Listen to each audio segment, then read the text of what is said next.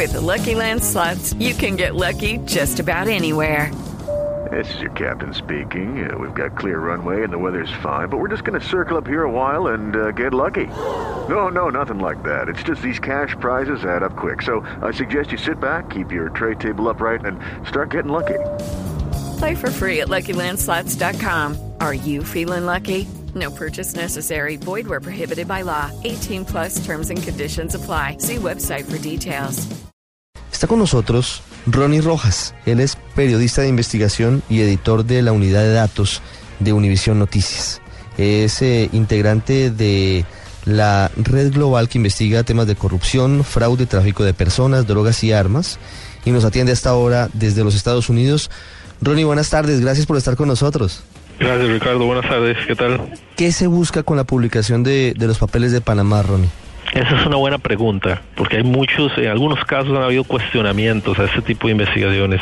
Principalmente se busca exponer a muchos tipos malos, por así decirlo, o conductas que podrían ser ilegales, que tienen que ver con desvío de fondos, operaciones de lavado de dinero, narcotraficantes, políticos corruptos, empresarios que han sido cuestionados en, su- en sus países, eh, políticos que han ocultado bienes o patrimonio de sus declaraciones públicas que tienen que hacer en sus, en sus países, por ejemplo. Ante todo ese es el, el objetivo, exponer situaciones que podrían ser eh, ilegales o exponer a personajes de dudosa reputación o, con problemas eh, pues, legales, con antecedentes judiciales, cómo utilizan estas redes de paraísos fiscales y sociedades fantasma, eh, sociedades de papel, para mover millones de dólares. Siempre se identifican dos causas aquí. Una es el lavado de dinero y la otra, por lo general, es la evasión de impuestos en cada uno de esos países. Sí. La tarea del periodista es revelar lo que alguien no quiere que se sepa. Y eso, pues, eh, evidentemente es eh, muy productivo y muy importante en un caso como estos, de Panama Papers.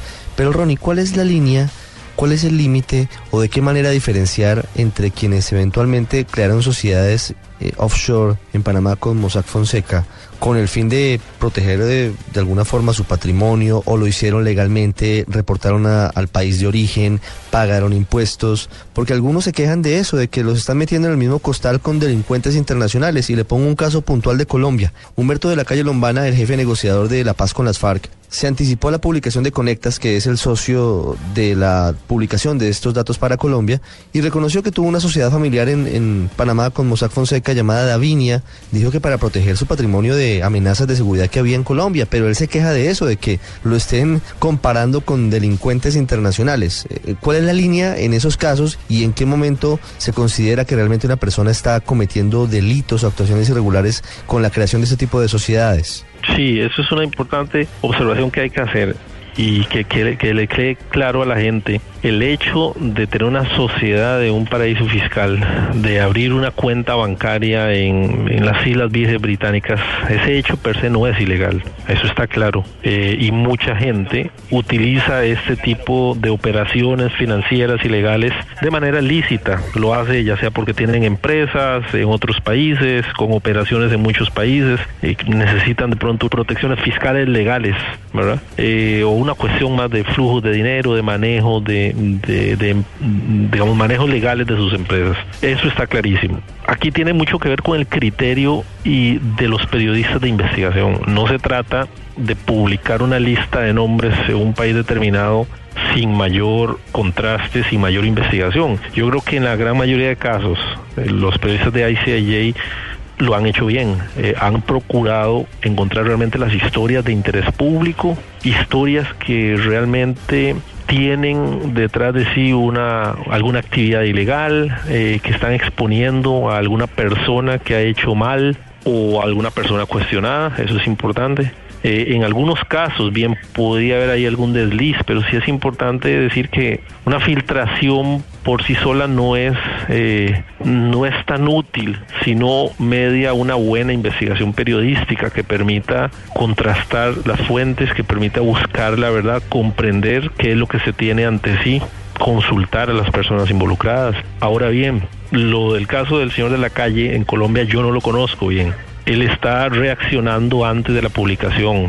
Yo no sé si ya si Conectas publicó, honestamente, pero si no lo ha hecho, no sabemos qué es lo que va a publicar ya se, Conectas. Ya, publicó. Ya, se publicó, sí, ya se publicó y, habla de la sociedad de familiar de Davinia y, publica la respuesta de, de, Humberto de la Calle que se anticipó unas horas a, a esa divulgación en realidad.